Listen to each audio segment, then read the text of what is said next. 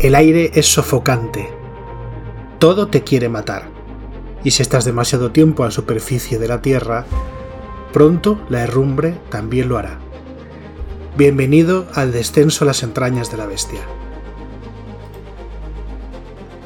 Hola a todo el mundo, os doy la bienvenida a Level Up, un podcast ofrecido por Ediciones Shadowlands dedicado a Dungeons and Dragons y en el que te echaré una mano para acercarte al juego y empezar tus aventuras en sus mundos.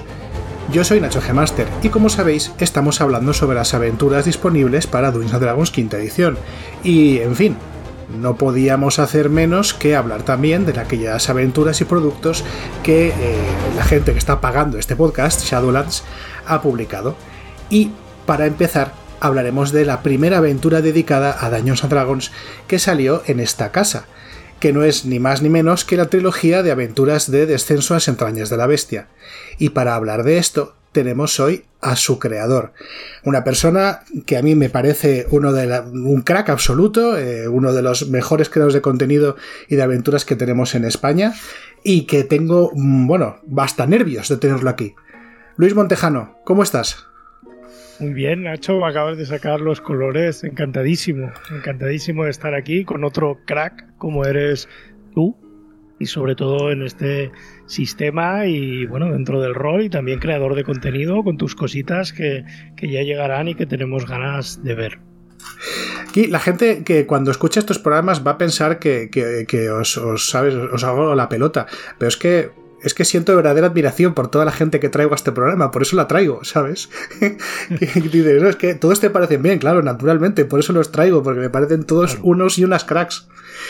En fin, antes de meternos en harina eh, y hablando de aventuritas, quería recordaros a todos eh, vosotros, queridos y queridas oyentes, que si os metéis en shadowlands.es barra levelup y os apuntáis a la lista de correo, además de poder acceder a todos los programas eh, que yo voy grabando, también podéis conseguir un par de aventurillas muy interesantes que algo, a lo mejor es una de las dos que, que hay por ahí para ampliar la campaña, ¿no, Luis?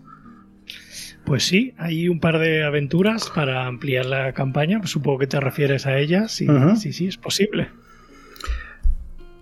Pues entonces eh, vamos a darle a la gente un poquito lo que le hemos prometido. Y antes de todo, yo quería preguntarte, ¿qué es eh, el descenso a las entrañas de la bestia? Cuéntanos algo sobre esta campaña. Eh, ¿Qué concepto tiene? ¿De qué va el tema? Bueno, Descenso a las entrañas de la bestia es una campaña de tres tomos, ¿vale? Que presenta una ambientación propia y, bueno, es una cruzada épica de nivel que lleva a los personajes de nivel 1 hasta 10 y el entorno, pues es un entorno que recuerda vagamente a Dark Sun, es un mundo árido y castigado donde, bueno, los dioses cayeron porque un grupo de humanos eh, robó la inmortalidad de estos y robó su divinidad, ¿no? Se dice, cuenta una leyenda que hay unos tronos de la divinidad que alzaron estos dioses para tener contacto con los humanos y, bueno, pues que, que hubiera estrechas relaciones. Los humanos, crueles y codiciosos, robaron esa divinidad y castigaron el mundo. Azotaron a todas las intentando esclavizar a todas las razas y luego se retiraron. Y pasaron años, han pasado siglos y nos encontramos en este entorno oscuro, ¿no? Y de repente, pues algo ocurre, parece que ese enemigo que estaba en las sombras vuelve y, como no, los personajes se tienen que embarcar en una cruzada para encontrar ese trono de la divinidad y saber qué hay detrás de ese robo de la divinidad y cómo pueden cambiar el mundo para que no perezcan todas las razas. Es épica en el sentido más amplio de la palabra. Es decir, esta es una aventura que al final acaba siendo más grande que la vida y que está el destino de todo un mundo, ¿no? Sino, sino un, bueno, un continente al menos y prácticamente todo un mundo detrás. Tal cual, es así, es, era mi idea de construir una campaña épica dentro de los niveles que me parece más interesantes y hasta nivel 10, que es cuando me parece que los personajes son, son poderosetes y con la oportunidad pues de alguna manera de sentarse, digo sentarse, pero el trono de la divinidad no es un asiento, ¿vale? Es una metáfora de, de, un, bueno, de un estado de conciencia, bueno, no quiero decir más porque entro en spoilers y, y sí, la, mi idea era esta, ¿no? O sea, un mundo sin dioses, postapocalíptico, castigado y una cruzada que lleve a un simple mortal de nivel 1 a intentar cambiar su mundo, ¿no? Y luchar, para mí, lo que me parece más importante de, todo, ¿no? Entender a los pueblos de, tu mundo y entender cuál es tu mundo. Es lo más, para mí es de lo más importante en fantasía, ¿no? Vincular a esos personajes al mundo. Claro, es, muy interesante este, este producto porque por un lado es una aventura, pero por otro lado también es un escenario, ¿no? O sea, hay varios productos de Dungeons and Dragons que también funcionan de esta manera, pero en el caso de Descenso yo creo que es incluso más patente, porque eh, por lo que yo he podido leer al menos, la manera en que está planteada la aventura es ofreciendo un escenario con bastante detalle y luego como dando ciertos eventos o ciertos ganchos. Eso a mí, a mí por lo menos me gusta mucho esa manera de construir escenarios. Pero claro, eh, tengo que hacerte preguntas, ¿no? Tanto sobre la aventura como el escenario, porque, porque me parece muy interesante en ambos casos. Y a mí me gustaría preguntarte, eh, son tres tomos. Eh, ¿qué, va a encontrarse la persona que coja esos tomos y empieza, empiece a, leerlos? Que hay, tres, eh, son tres partes diferenciadas, eh, son una, una, continuada de la otra y tienen que jugarse en ese orden, se pueden jugar de manera indistinta. Cuéntanos sobre esto. Pues es un poco de todo. Es una campaña que va de principio a fin. En el primer tomo lo que tenemos es el entorno de campaña, los ajustes a las reglas y bueno, pues todo cómo están, cómo son las razas en este mundo.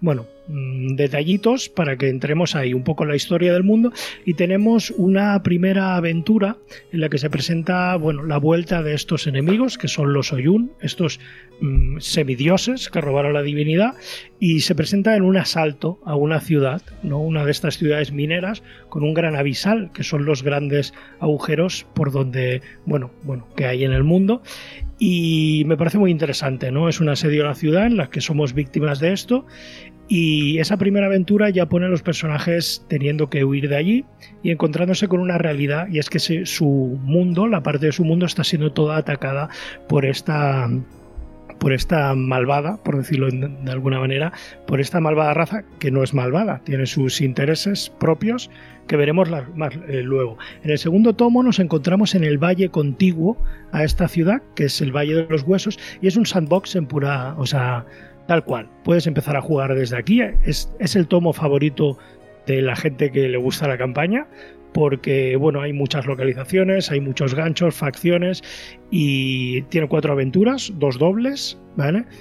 Y se puede jugar, pues mm, hay tablas de creación de aventuras, asentamientos y demás y bueno, se le puede dar mucha caña. Y luego está el tercer tomo en el que ya bajamos a la geoscuridad, que vendría a ser una especie de infraoscuridad, y a partir de ahí ya tenemos la carrera final hacia descender hacia donde está ese trono de la divinidad. Entonces nos encontramos en otro entorno. Sí, son tres tomos diferenciados. El primero nos introduce, el segundo nos da un sandbox amplio y el tercero nos lleva hacia el camino final. ¿Se pueden jugar por separados? Pues el primero y el segundo sí. El tercero tendrías que hacer un poquito de curro, pero se podría. Claro, es que estás diciendo una, serie de cosas que me interesan mucho porque mencionas localizaciones, lugares, incluso has hablado un poquito antes de un par de, reglas ¿no? que has introducido para este, para este escenario que a mí me parece, me parece muy guay eh, y, vincula todo, ¿no? Está, claro, en mi cabeza todo tiene mucho sentido, pero a ver si lo, si lo sabemos explicar entre los dos, sobre todo yo, que, me lío porque me, ansio con, con esta aventura, eh, a, los, a los oyentes, porque... Eh, ¿Qué, características o rasgos esenciales eh, tiene este escenario de campaña? ¿Qué, que lo hace especial? ¿Y qué reglas adicionales eh, podemos encontrar en él? Porque son un par y le dan, creo que para mí le dan eh, muchísima identidad, sobre todo una que vas con la que vas a hablar con toda seguridad. Vale, pues es un mundo árido, castigado, ¿vale? Porque estamos en un mundo formado sobre el Yargal, la forja de los dioses, y bueno, pues cuando robó la divinidad estalló en un caos, es un mundo que ha sido castigado por el fuego, ¿no? Entonces nos encontramos ese mundo árido en el cual hay esos grandes agujeros, que son esos abisales, y que conducen a la infraoscuridad. Pero como los dioses no querían que bajase nadie, hay una fuerza cósmica que es la herrumbre, que nos marchita porque las razas están construidas de elementos, ¿vale? Los orcos del metal, los enanos, o sea, fueron forjados, ¿no? Por esos forjadores. Entonces esa herrumbre no permite que nadie descienda hacia allí, ¿no? Y le da pues al entorno pues ese rollo mm, bueno, pues de esa expansión de bueno, de una corrupción, de mm, bueno, no sé cómo llamarlo, herrumbre, ¿no? Es la palabra. Sí, sí. Yo, creo que es muy, yo creo que es muy, muy, no sé, eh, eh, transmite muy bien lo que quiere, lo que quiere significar. Luego también es un mundo sin dioses. Estoy cansado un poco del mundo de los dioses humanos, así. Y aquí los dioses, los que quedan, vagan por el mundo, porque, bueno, pues claro, le robaron la divinidad, lo que quedan son los rescoldos, ¿no? Y bueno, ese es un poco el mundo, ¿no? Es pues un mundo de supervivencia, con, bueno, pues con, utilizamos armaduras hechas con caparazones de reptiles, herramientas de metal medio marchito, hueso, etcétera. Y claro, las ciudades sobreviven solo en algunos puntos donde hay esos avisales, ¿no? Este es un poco el entorno. Las reglas, pues mira, que me gusten, bueno, me gustan todas, ¿no? Pero está la de la herrumbre, que funciona como como bueno como el, como el agotamiento, como el cansancio, de forma similar, te vas exponiendo cuando vas bajando esas capas, pues te vas exponiendo esa fuerza. También hay otras formas en las que te puedes exponer, siendo atacado por una criatura rumbrosa y demás. Y luego hay reglas más pequeñitas que yo creo que le dan el rollo, ¿no? La de descanso, por ejemplo, eh, como es un mundo tan hostil y tan árido, no puedes hacer un descanso largo si no estás en un lugar completamente seguro. ¿Vale? Entonces eso pues nos mina la hora de hacer magia, nos mina las recuperaciones de dados de golpe y demás que lo hacen más duro sin apenas tocar nada del sistema, solo, solo esa regla. Y luego tenemos una que es el favor de los dioses, de esos pocos dioses que quedan, porque hay, hay, hay cultura religiosa respecto a esos dioses. Y, luego eh, odios raciales que me parece muy interesante, que es que cuando hablamos con alguien de otra raza, pues lo más seguro es que tengamos desventaja, ¿no? Porque al final las razas se vieron acorraladas, no se ayudaron entre ellas, esa humanidad eh, semidivina casi los aplasta y están en un entorno de supervivencia. El de tu, la, tu vecino no es tu amigo, puede serlo, pero de base no lo es. Y creo que esas cuatro o cinco reglas le dan esa opresión al entorno que, me parece que, encajan. Sí, sí, totalmente. Eh, hay una opción de personaje nueva también, ¿no? Hay una raza nueva. Sí, sí, el Minotauro. Es que no, no voy a esconderlo. El Minotauro es mi raza favorita de, de, todo el multiverso. Y sí, hice un Minotauro. No quería hacer el Minotauro como, como un tipo cachas con cuernos, ¿no? Como se ve y me, acerqué a lo que a mí me parece eh, en el juego indie de Paul Sech, el de... Ahora no me acuerdo cómo se llama, este de los Minotauros. Bueno, ¿Macy's and Minotaurs puede ser? No, Clay of, the, Clay of That Walk. Ah, mira, no lo conozco es un juego indie de los primeros, ¿no? Y entonces te presenta unos minotauros, eh, pues como más humanos, ¿no? Entonces los minotauros aquí eh, nacen entre manadas y no todos desarrollan esa inteligencia, ¿no? Entonces tienen el dolor de ver a sus hermanos como bestias que no han desarrollado la inteligencia, pero ese arma de doble filo que los hace inteligentes también les da ese dolor de, de ser ellos los elegidos, ¿no? Por otro lado tiene esa curiosidad hacia la sociedad y demás, o sea que son más que masas de músculos y se debaten constantemente entre su lado salvaje y su lado social. Y me parece una forma interesante, ¿no? Entre hombre y bestia, mucho más allá del pegas con cuernos y ya está. Y la quería hacer y creo que encajaba perfecto en este escenario y dije mira es mío voy a pegarme el capricho de hacer esta raza también cambian mucho otros conceptos raciales dentro del mundo. Hay bastantes cosas que leemos en el manual del jugador que tenemos que olvidarlas completamente cuando hablamos de, de las razas en descenso Totalmente, me he ido a temas Green Dark y temas normal. ¿Qué pasa? Por ejemplo, los elfos y los, los elfos son casi inmortales.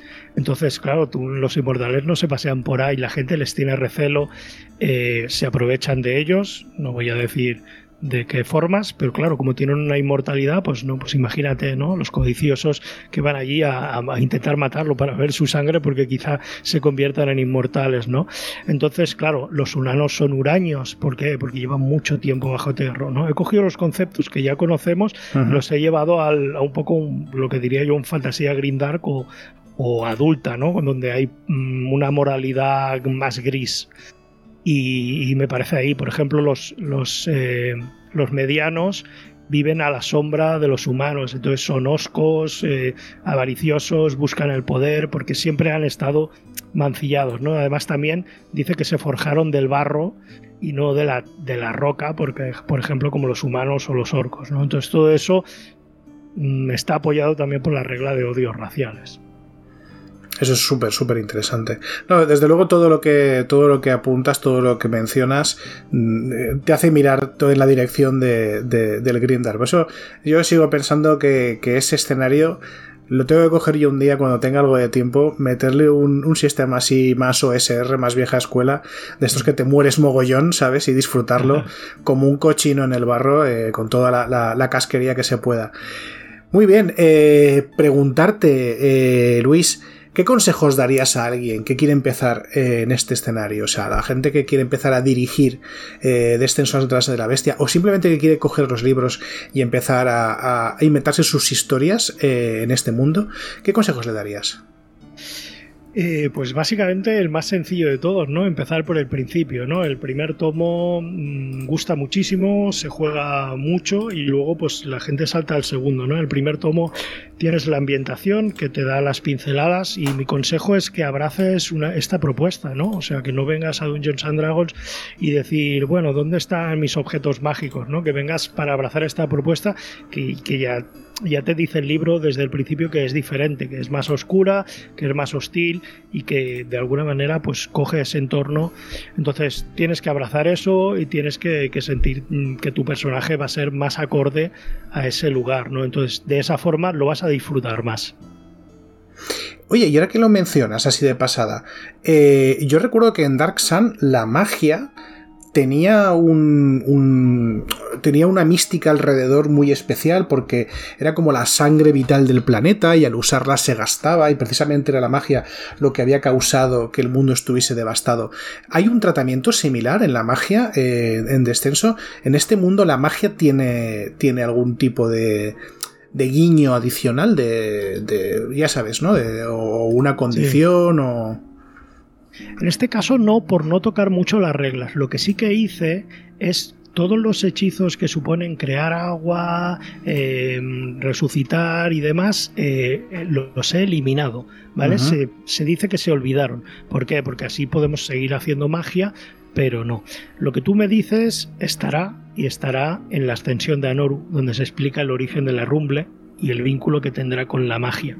Ahí sí estará pero aquí no, porque no quería tocar demasiadas cosas del sistema.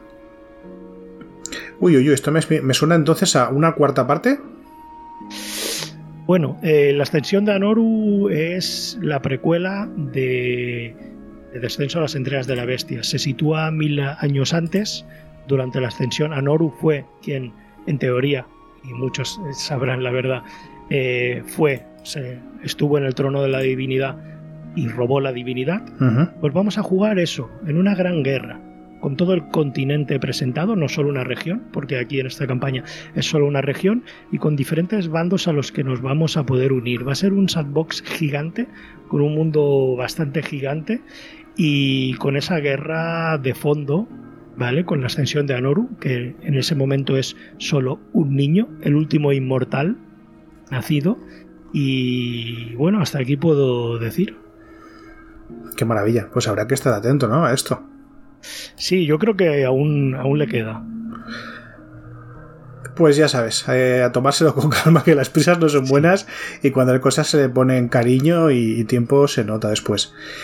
Eh, Luis, nos queda ya muy poquito de lo que hablar porque le hemos pegado un repaso bastante bueno y no sé por muy mucho por dónde meternos eh, sin empezar a hacer spoilers, aunque me encantaría. preguntarte, ¿qué, puntos fuertes destacarías de, esta aventura y de este mundo para venderlo? Eh, si tuvieses que hacer el típico elevator speech, ¿no? Para decir qué es lo que tiene de bueno este, este mundo, ¿qué dirías? A ver, eh, como ambientación es una ambientación que a todos o muchos nos gusta porque nos pone contra las cuerdas. Tenemos que realmente sobrevivir, tomar decisiones y es algo que, que va más allá de tirar dados, ¿no? Es algo de, que, nos toca la moral y nos toca por dentro. Eso en cuanto al mundo, ¿no? Aparte que es un mundo exótico, interesante, con muchos secretos. Y luego de la campaña es que incluso para las personas que la lean y no la juegan, está escrita de una manera que el mismo narrador va descubriendo cosas, ¿no? Entonces los Oyun, que son esos que roban a la divinidad, no parecen ser quien son, tienen sus intereses. Anoru parece que no es quien fue y, o quien se dice que fue, y empezamos a descubrir una serie de cosas que van mucho más allá, ¿no? Incluso de esos, los Svarg, los dioses, incluso tienen algo que ocultar. Entonces es una campaña que, que si la lees, mm, como narrador vas a ir descubriendo cosas porque está escrita así, para que tú en el primer tomo no sepas nada, vas descubriendo sobre el ámbar. El ámbar es un, mineral que tiene propiedades, pero las tiene por algo. Y yo creo que el punto fuerte es eso, ¿no? Y sobre todo que nos llevan a una campaña épica dentro de un mundo pues que se muere y que si no tomamos mm, las riendas se va a morir con nuestros personajes y con todo. Entonces nos pone totalmente contra las cuerdas desde el primer momento y eso a mí me encanta, ¿no? Porque si venimos a ir de aventuras que haya un motivo por el que irse de aventuras más que el oro. Eso me parece interesante. Es muy interesante y además es un puntito muy muy vieja escuela lo de lo de que sea sorprendente incluso para el propio director de juego.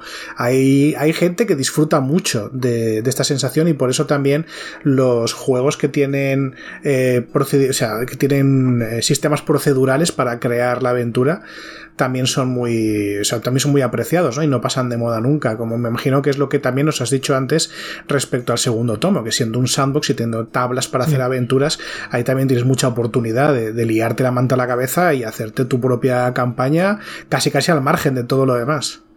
Totalmente, totalmente. Hay, hay gente que se ha jugado, yo calculaba pues jugar cuatro aventuras, hay gente que se ha jugado 42 aventuras en el Valle de los Huesos, ha habido bodas y yo cuando me dijeron, sí, se han casado, y yo digo, pero, ¿en qué momento y en qué lugar? y, eso pues es, es, lo que más me gusta, la verdad. Yo estoy muy contento y sobre todo con la aceptación, ¿no? A día de hoy, cuatro años después, se sigue jugando, cada dos por tres tengo que retuitear a alguien o ver alguna partida porque se sigue jugando y que la gente esté contento es lo mejor del planeta para mí.